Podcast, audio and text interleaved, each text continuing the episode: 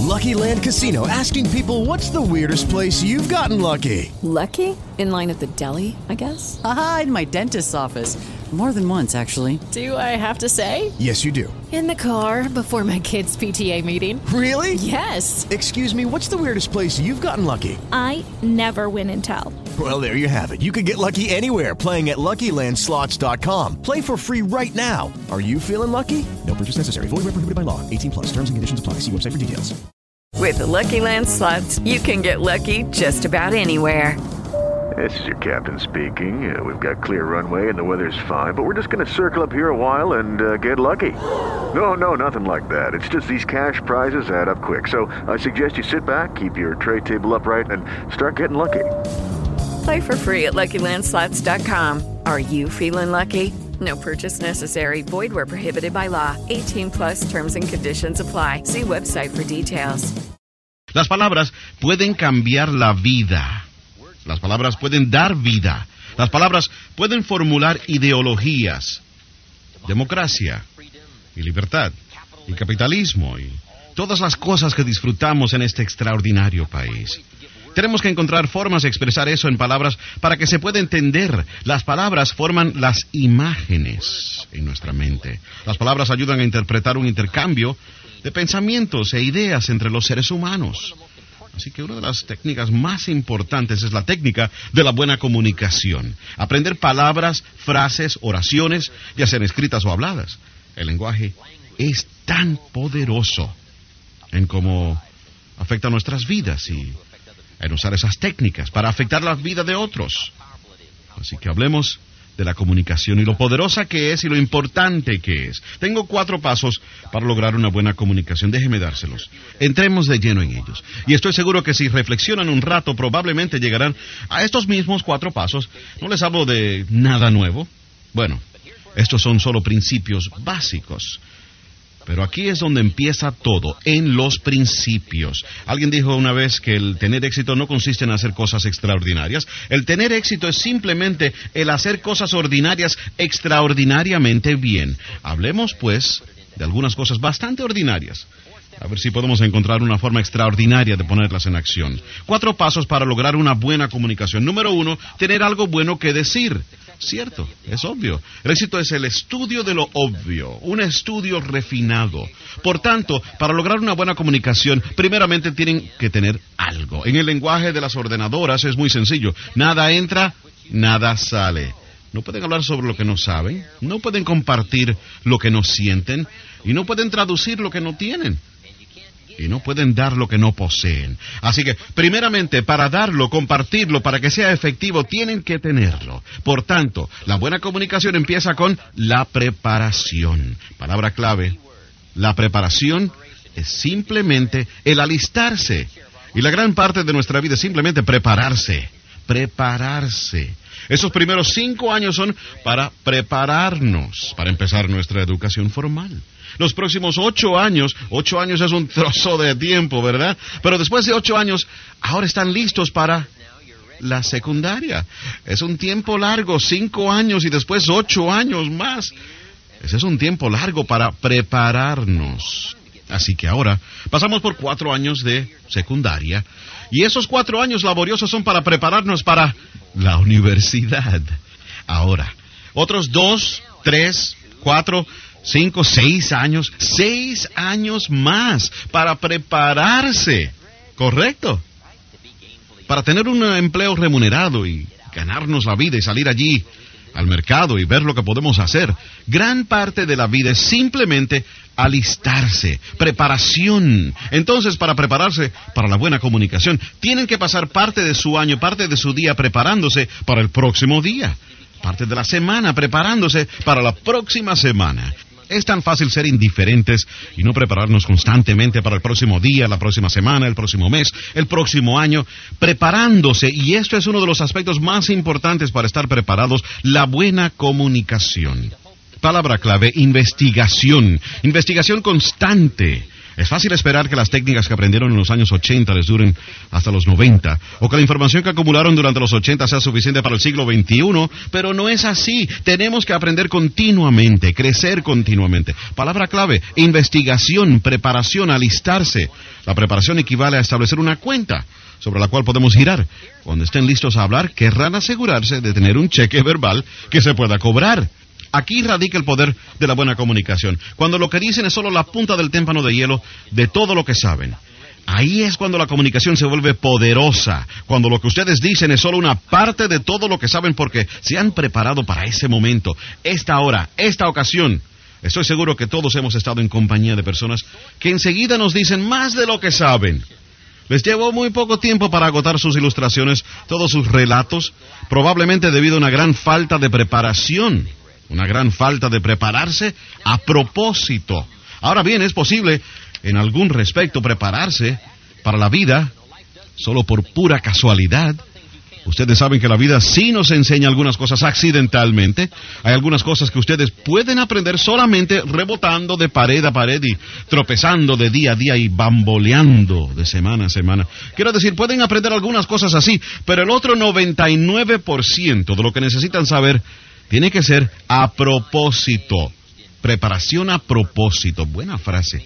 Me he dedicado a la preparación a propósito para prepararme a tener las técnicas de comunicación que necesito para llegar a donde quiero ir. Buena pregunta. Y por eso estamos aquí, para hacer algunas de esas buenas preguntas difíciles. Cuando conocí al señor Schoff, me hizo las preguntas difíciles, tenía 25 años. Él dijo, Señor Ron, usted ha estado trabajando por seis años. Empecé a trabajar a los 19 años. Mr. Shaw me hizo una simple pregunta. Dijo, señor Ron, ¿cómo le va? Le dije, no muy bien. Mr. Shaw me dijo, le sugiero que no haga eso más. Caramba, una pregunta difícil. Mr. Shaw dijo, señor Ron, ¿cuánto dinero ha invertido en los últimos seis años? Dije, ¿cuánto cree usted aproximadamente? Nada. Shaw dijo, ¿quién le vendió ese plan? Caramba, preguntas difíciles, preguntas difíciles. Y es tan importante que venga alguien y nos haga las preguntas difíciles y no deje que nos conformemos con cifras insignificantes y las respuestas sin importancia. Así que eso es lo que yo quiero hacer. Hacer algunas preguntas difíciles. Permítame ahora darles algunas palabras claves que les ayudarán a prepararse para la buena comunicación. Palabras claves. Número uno, interés para prepararse para una buena comunicación. Toma un interés nuevo en la vida. He aquí una buena promesa personal para comenzar el día. Me voy a interesar más en este día. A ver si le puedo sacar más provecho a este día. Hombre, es fácil. Si uno se descuida de tratar solamente de sobrevivir el día, pero las personas sofisticadas aprenden a sacarle provecho al día. No quieren que pase un día sin captar algunas nuevas ideas, algunas nuevas impresiones, nuevos colores, nuevos matices, nuevo sentido de valía y valor. Capturan el día, interés. Y he aquí dos de los temas importantes para estudiar con interés, la vida y la gente. Desarrollen un nuevo interés más intenso, un nuevo enfoque más penetrante en la vida y la gente, lo que está pasando, lo que está ocurriendo. Ahora bien, este nuevo compromiso a un nuevo interés por el día los preparará para los años futuros con una mejor capacidad para la comunicación. Porque para decirlo bien tienen que sentirlo bien, para decirlo bien tienen que saberlo, y para saberlo tienen que pasar por el laborioso proceso de acumular, extraer la información. Por tanto, la primera palabra es interés. He aquí la segunda palabra, fascinación. Esta va un poco más allá del simple interés. Las personas con interés probablemente se conforman con que funcione, funcione. Y es bueno saberlo, funciona. Pero las personas fascinadas quieren saber qué. ¿Qué es lo que lo hace que funcione? Las personas fascinadas no están satisfechas por lo general con una información superficial. Tienen que saber más de lo que aparenta. ¿Qué es lo que verdaderamente está pasando? Los hippies tenían una buena pregunta en los años 60. ¿Cuál era? Los hippies, buena pregunta que tenían. ¿Qué pasa? Esa es una buena pregunta. ¿Qué pasa? Y los hippies sofisticados dicen, ¿qué es lo que realmente está pasando? ¿Cierto? ¿Qué es lo que verdaderamente está pasando? ¿Qué hace que las cosas funcionen? ¿Qué hace que las cosas pasen? ¿Por qué las personas sienten como sienten y piensan como piensan? ¿Cuál es la diferencia entre el éxito y el fracaso? ¿Quién tiene el apetito y quién no lo tiene? Esa completa fascinación con la vida y las personas y las circunstancias y la sociedad y el dinero y los bancos y las iglesias y los sermones y los libros y los discos y las experiencias de la vida y la empresa y las naciones y los colores y las razas y la religión y toda una fascinación por este vasto panorama de la vida y las experiencias de la vida. Les digo, si miran de nuevo la vida y lo que está pasando con fascinación, la verán aparecer entonces en color y con agudez en sus comunicaciones futuras. Tendrá un nuevo alcance y una nueva profundidad. Tendrá una nueva perspicacia, una nueva emoción. Tengo un buen experimento para que lo hagan. La próxima vez que se sientan tentados a sentirse frustrados, vean si lo pueden convertir eso en fascinación. ¿Cómo convertir la frustración en fascinación? Esa es una buena técnica para que traten de aprenderla. Estoy sentado en la autopista en Los Ángeles. Mi avión sale en 45 minutos. El tráfico no se mueve ni un centímetro. Ahora estoy fascinado. Les digo, bien, no da resultado todo el tiempo. Estoy dispuesto a admitir eso. Nada da resultado todo el tiempo. Pero imagínense el valor extra que le sacarán a una experiencia frustrante si nada más piensan de este modo. Puedo convertir esta experiencia frustrante en algo fascinante. Aprenderé más de ella si estoy fascinado por ella y no tan solo frustrado por ella. Nada más Prueben esta pequeña clave. Traten de convertir la frustración en fascinación. Y durante la experiencia frustrante, si se sonríen, los demás pensarán, ¿qué está pasando aquí? Pero será un secreto entre ustedes y yo. El hombre me enseñó cómo estar fascinado dentro de lo posible en una situación frustrante, ¿ok? Convertir la frustración en fascinación. La disciplina del aprendizaje extra, la técnica del aprendizaje, y yo creo que esto es parte de ello. Aquí está la próxima palabra clave. Esta es grande, sensibilidad. Para poder comunicarnos bien y afectar a otros en gran escala y por medio de una vasta gama de experiencias, solo necesitan haber vivido la experiencia. Tiene que ser parte de ustedes. Entrenamiento en sensibilidad. Haber sido afectados por una vasta gama de experiencias humanas. Tal vez hasta más allá de las suyas propias. Palabras increíbles sobre el Maestro de Maestros, Jesús. Se decía que él se había sentido conmovido. Vaya, esa es una palabra clave. Dijo que él se conmovió con compasión. Lo que estaba pasando lo conmovió, le afectó. Otra frase decía que él se había sentido afectado, se había sentido conmovido, había sido impresionado. En más de una ocasión lloró Así es que parte del drama humano, de la experiencia, creo que para nosotros poder realmente impresionar a los demás y afectar a los demás con palabras e ideas y emoción y frases y oraciones cargadas de sentimiento. Tenemos que entrar en esa área de sensibilidad, sentirnos conmovidos, vernos afectados por nuestras propias vidas, así como por las vidas de otros. Sensibilidad, sentirse afectado, sentirse conmovido. Esto es parte del material pesado que empieza a aparecer ahora en nuestro lenguaje y en nuestra comunicación. Yo he vivido siempre una vida algo protegida, así que he tenido que luchar mucho con eso. ¿Qué sé yo de la tragedia? Nunca he sufrido una tragedia. Pero parte del mundo es trágico, parte de la vida es trágica. Y si no tratan de por lo menos entender el lado negro de la vida, el lado trágico, el lado de extrema pena, su vida seguirá siendo algo superficial. Y a veces, cuando uno vive una vida tan protegida, hay que tratar de salirse de ese pequeño mundo de uno, de experiencias protegidas, y ver si se puede vivir como otra persona ha vivido, o por lo menos tratar de sentirse conmovido por la experiencia. Ahora bien, no lo sabrán hasta que no lo vivan. Eso lo comprendo. Pero al menos pueden hacer el esfuerzo y si hacen su tarea de sensibilidad aquí, para tener una gama de experiencias más amplia que las suyas propias, les prometo que esa valía extra se notará en su conversación y en su comunicación. Cuando yo vivía en California del Norte, acostumbraba a ir a San Francisco dos, tres veces al año. Me pasaba el día en lo que se llama el Tenderloin. Para un muchacho campesino de Idaho, el Tenderloin de San Francisco, qué experiencia. Y si solo van a pasarse el día, podrán ver lo que llamamos el otro lado. Y si solo van a pasarse el día allá y caminan por las calles donde caminan los que están solos, y van a comer donde ellos comen, y oyen algunos de sus relatos, salen de allí con todo un nuevo sentido de la gran distancia entre el fracaso y el éxito, la distancia completa entre lo bueno y lo malo, entre la desesperación y la alegría. y salen de allí con un mayor sentido de valor.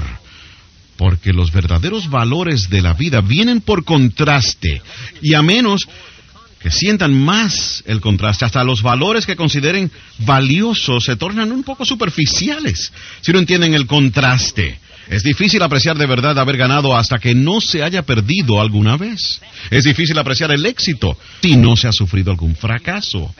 Y si se ha fracasado en algo, el éxito ahora se convierte en una valía mucho mayor, en valor y en género, si ustedes entienden algo de la otra parte.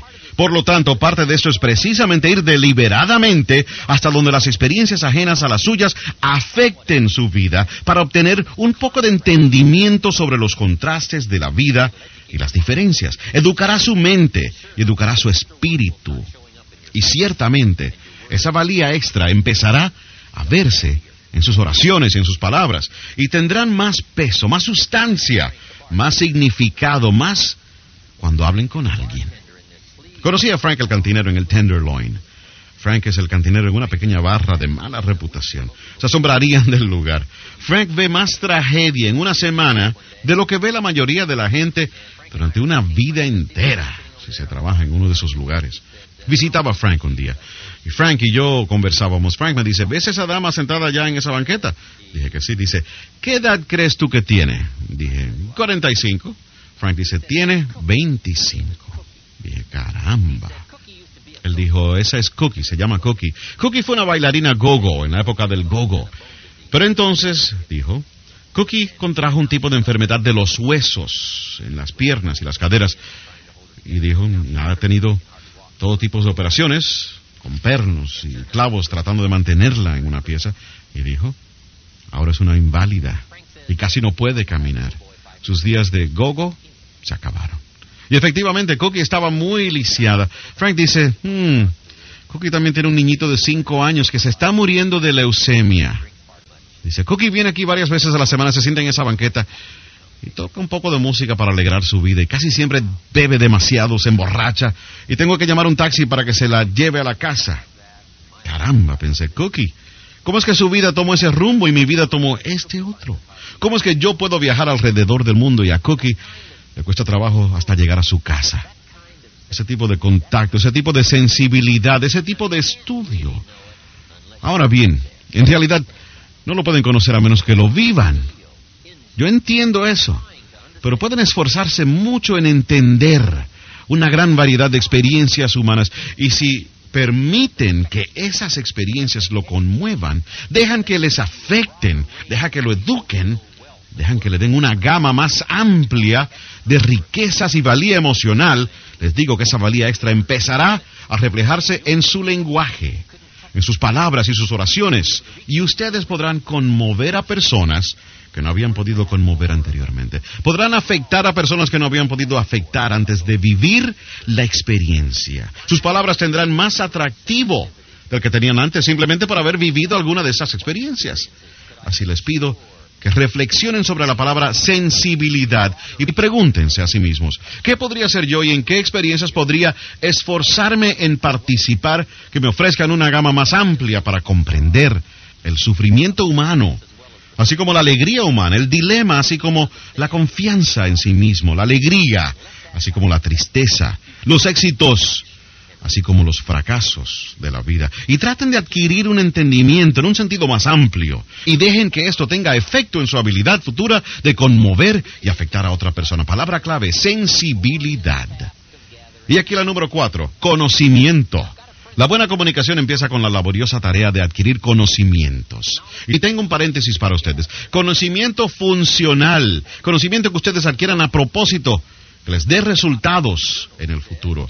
Es por esto que me enseñó a mantener estos diarios. Él dijo, adquiere conocimiento funcional, conocimiento que puedas volver a repasar, conocimiento que repases, ideas a las cuales regresas una vez más para ver si encuentras el significado extra, la profundidad extra, la valía extra, el valor extra, conocimiento funcional, su biblioteca, los libros que lees, el intento deliberado de ampliar su entendimiento. Eso es muy importante para mejorar sus técnicas de comunicación. Una cantidad cada vez mayor del refinamiento del intelecto.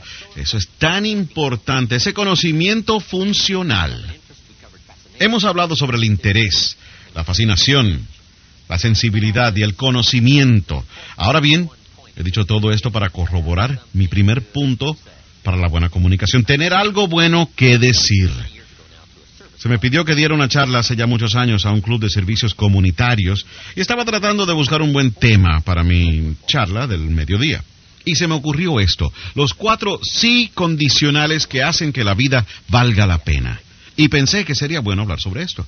Déjenme pasárselo a ustedes, por si acaso alguien les pide que den una conferencia. Y díganles de dónde lo sacaron, por favor. Los cuatro sí condicionales que hacen que la vida valga la pena. Número uno, la vida vale la pena si se aprende. La vida vale la pena si se aprende. Su propia experiencia puede ser una gran maestra. Durante los últimos tres años ustedes probablemente o lo han estado haciendo bien o lo han estado haciendo mal.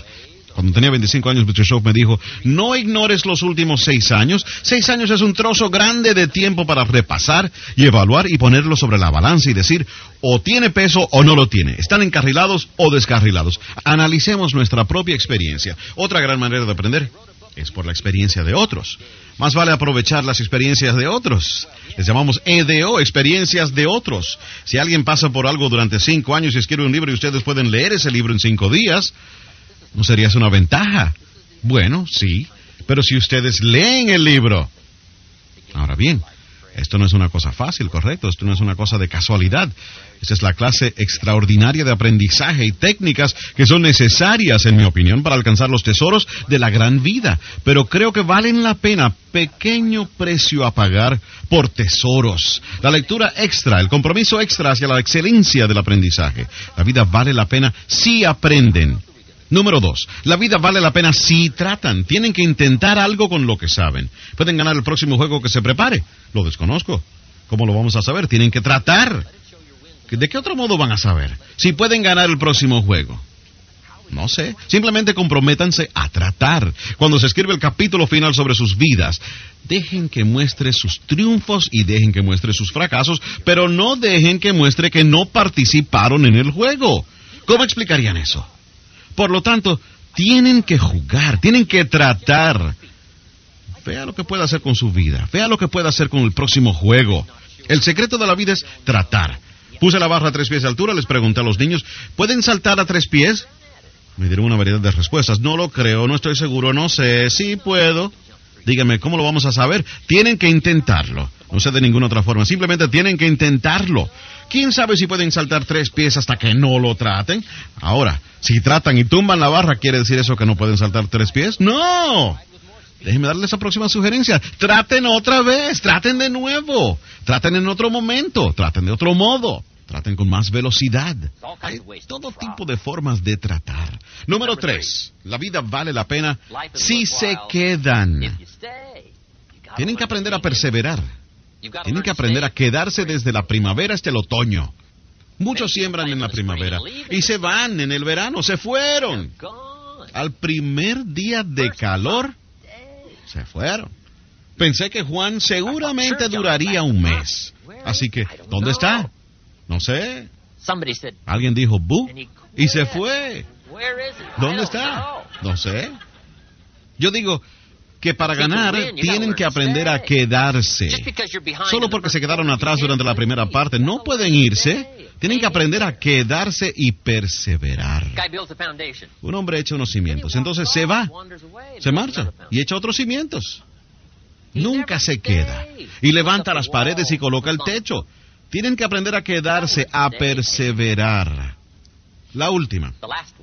La vida vale la pena si usted le importa darle importancia. Es un gran valor humano. Y escribí, si le importa de verdad, obtendrá resultados. Si le importa lo suficiente, obtendrá resultados increíbles. Importarle.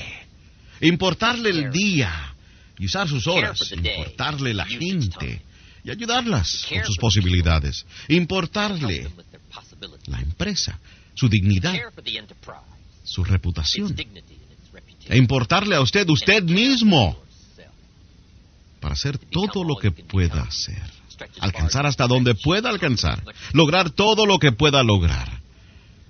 Conviértase en todo lo que pueda. Dele importancia Tener algo bueno que decir. Los cuatro sí condicionales que hacen que la vida valga la pena. El primer paso hacia una buena comunicación, preparación, investigación, prepararse, hacer depósitos en su cuenta bancaria mental, espiritual y moral sobre las que puedan girar.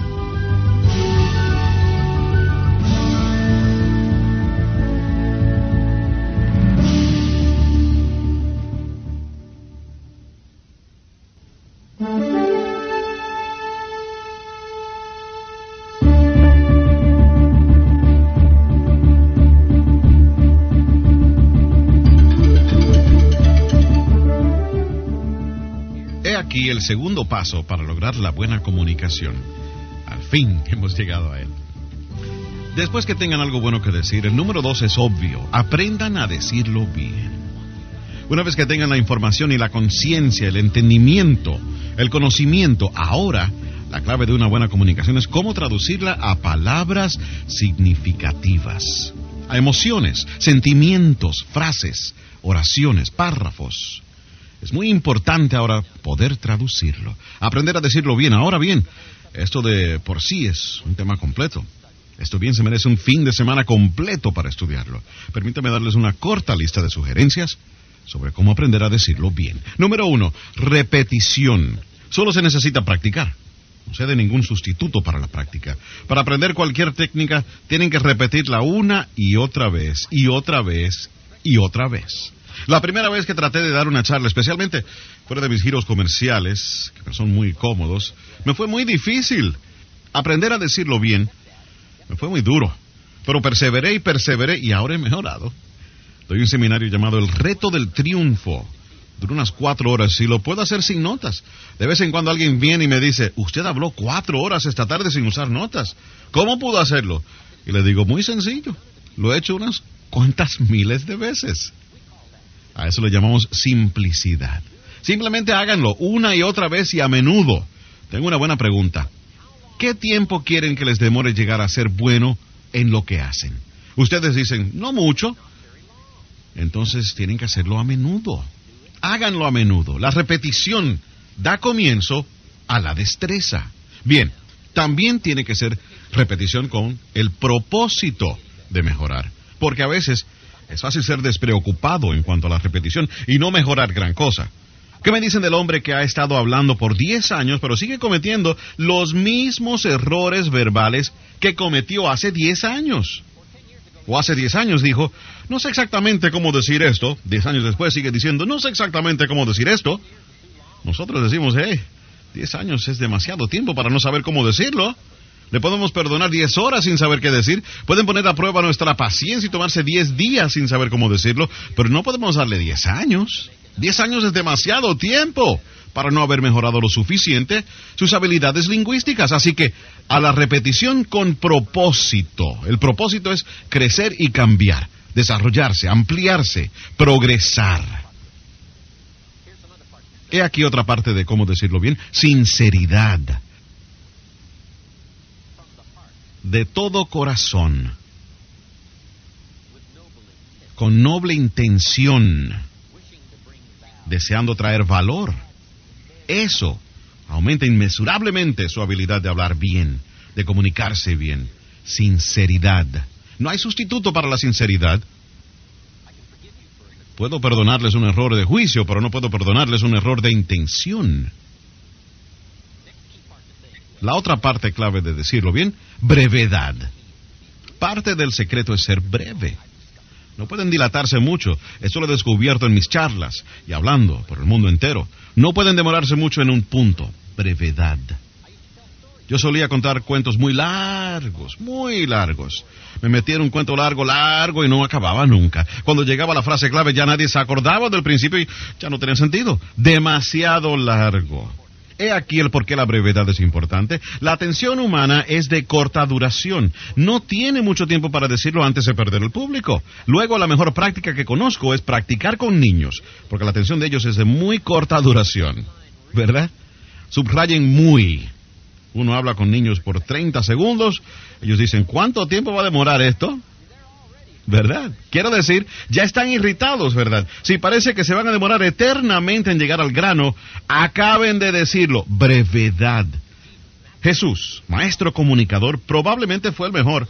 Al escoger su equipo, miraba a alguien y le decía, sígueme. Eso es breve. Eso, es verdad. Eso sí es breve. Ahora bien, ¿cómo se puede ser tan breve y a la vez tan efectivo? Creo probablemente que por todo lo que él era, no tenía que decir más. A veces tratamos de compensar con palabras lo que nos falta en confianza en nosotros mismos. Así es que parte del secreto de ser breve es el desarrollo personal, el crecimiento personal, el conocimiento propio, el entendimiento del valor propio. Ahora, pueden economizar palabras. Y esto es estar en una posición cómoda, que lo que son como personas da tanto peso a lo que dicen que no tienen que decir mucho. La brevedad es un buen punto en cómo decirlo bien. Le sigue el estilo. Y el estilo tiene un sinfín de componentes, desde el lenguaje corporal y los gestos, a las expresiones faciales y los ojos y las emociones. El estilo es muy importante. Y aquí parte del secreto, no es solo la materia que abarcan, es la forma en que abarca la materia. El estilo es importante, atraer la atención de alguien para recalcar el punto. Ahora bien, tengo un par de puntos buenos sobre estilos. Sea estudiante de estilos, pero no copie simplemente el estilo de otro. Esfuércese en que el estudio de estilos se convierta en su estilo distintivo, pero también es importante ser estudiante de estilos, como hablan bien las personas. Estudie eso. Y entonces, tomando prestado pedazos y fragmentos de aquellas personas que usted admira y la forma en que ellos se comunican. Entonces, asegúrese de que todo eso, mezclado con lo suyo, se convierta en su propio estilo distintivo. Por tanto, el estilo es muy importante. Ahora bien, hay una variedad de estilos. La historia antigua nos habla de Juan Bautista. Tiene un estilo único. Salió del desierto vestido con ropa incómoda de pelo de camello. Y su dieta consistía de saltamontes y miel silvestre. Y gritaba y daba alaridos. Y hablaba truenos contra el rey y otras personas. Ese era su estilo. Venían a ver a Juan. Estoy seguro, ¿verdad? Estoy seguro de que se había corrido la voz. Tienen que ver a ese tipo. No solo lo que decía, pero su estilo, estoy seguro, era algo digno de ver. Así que Juan tenía un estilo único. Jesús, estoy seguro, probablemente tenía un estilo totalmente diferente. Pero el estilo es importante para convertirse en singularmente Juan o para convertirse en singularmente usted. Mas es importante estudiar su propio estilo y decir, ¿cómo estoy proyectando mi estilo? ¿Debo aprender a enfatizar más? ¿Debo aprender a ser más enfático? Todas estas cosas están relacionadas con el estilo. Lo próximo es el vocabulario. Decirlo bien es seleccionar la palabra apropiada. Para ampliar mi vocabulario solía poner tres o cuatro palabras que no sabía en una tarjeta y la ponía en la visera de mi carro. En aquellos días viajaba mucho en carro. Efectivamente, al terminar el día había aprendido a fondo dos o tres palabras. Vocabulario.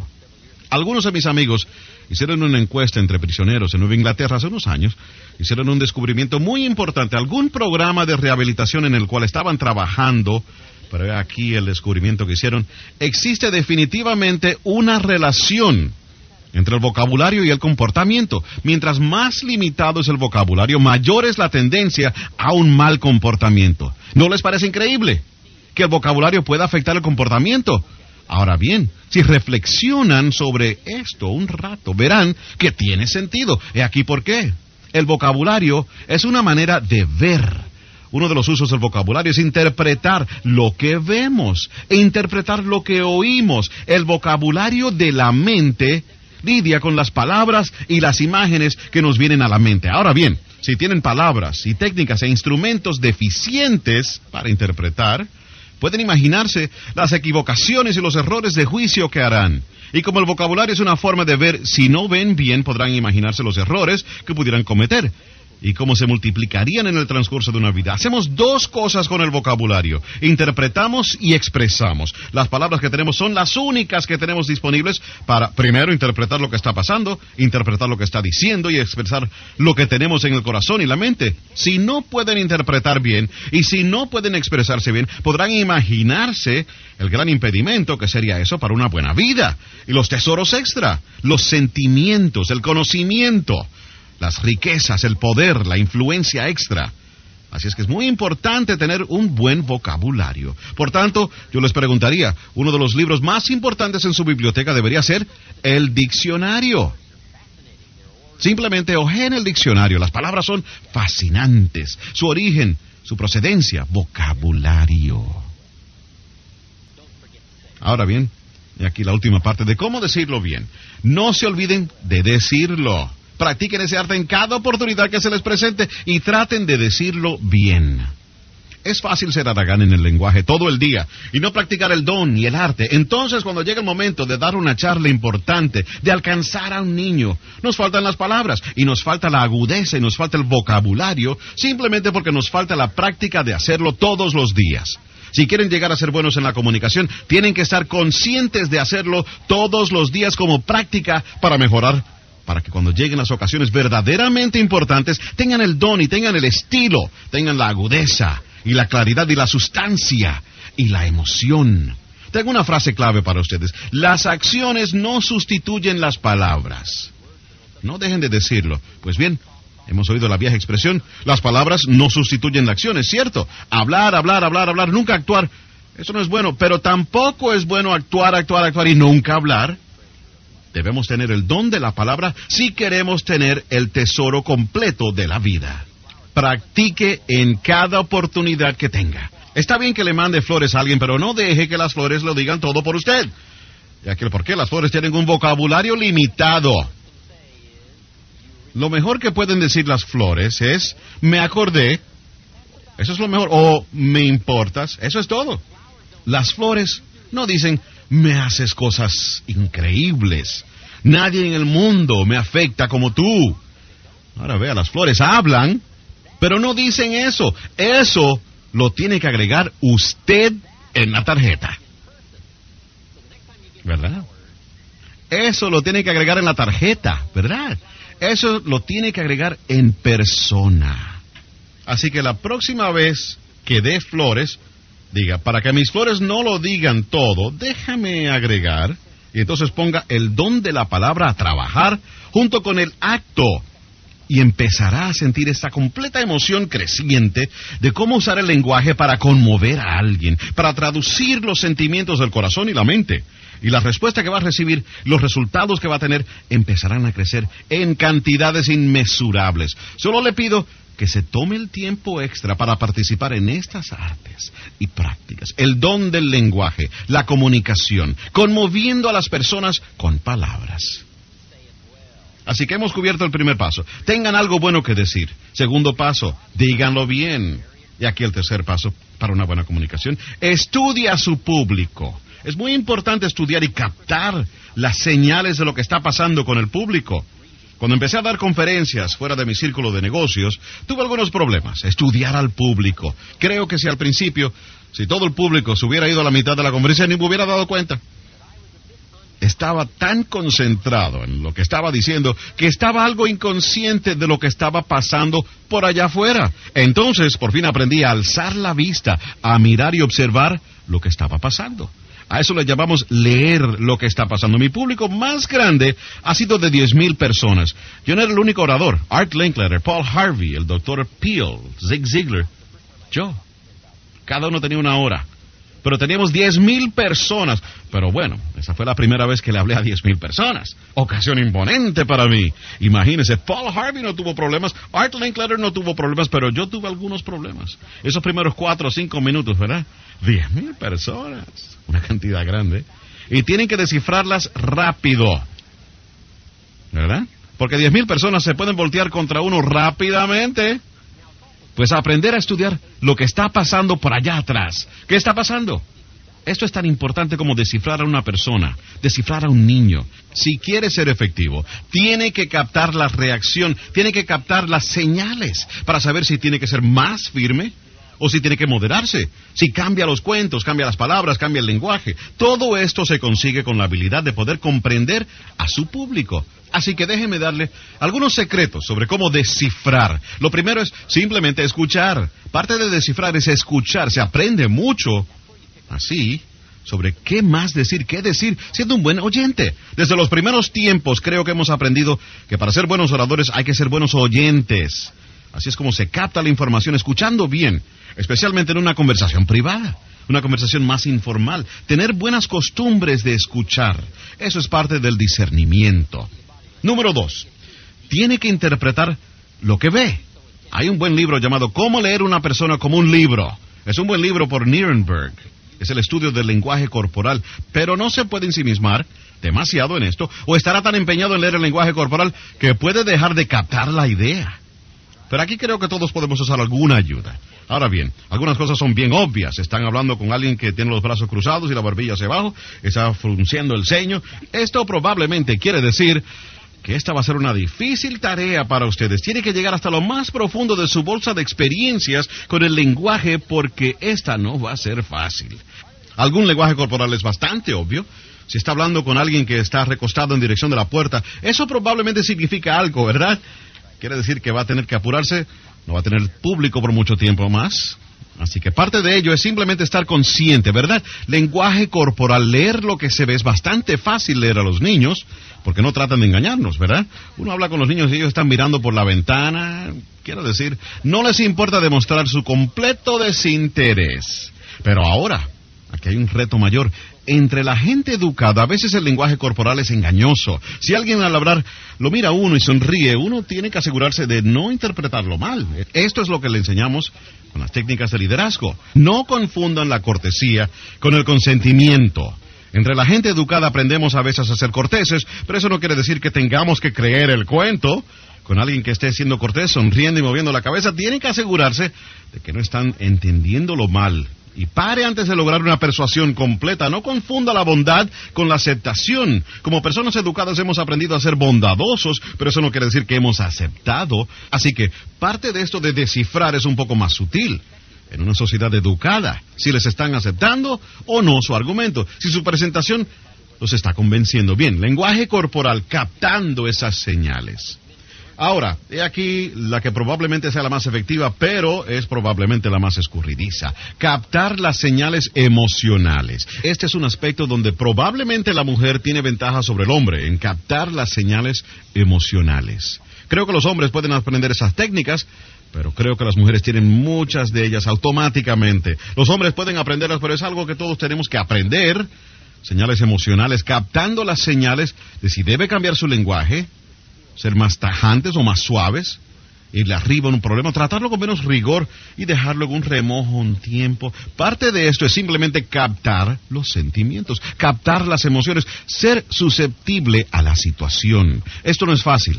Esto es material de aprendizaje extra, técnicas extras, pero esto se llama la cumbre del aprendizaje para esas medidas extras de satisfacción que vienen de la comunicación cuando se aprenden esas técnicas extras. Bien, el tercer paso, muy importante, saber lo que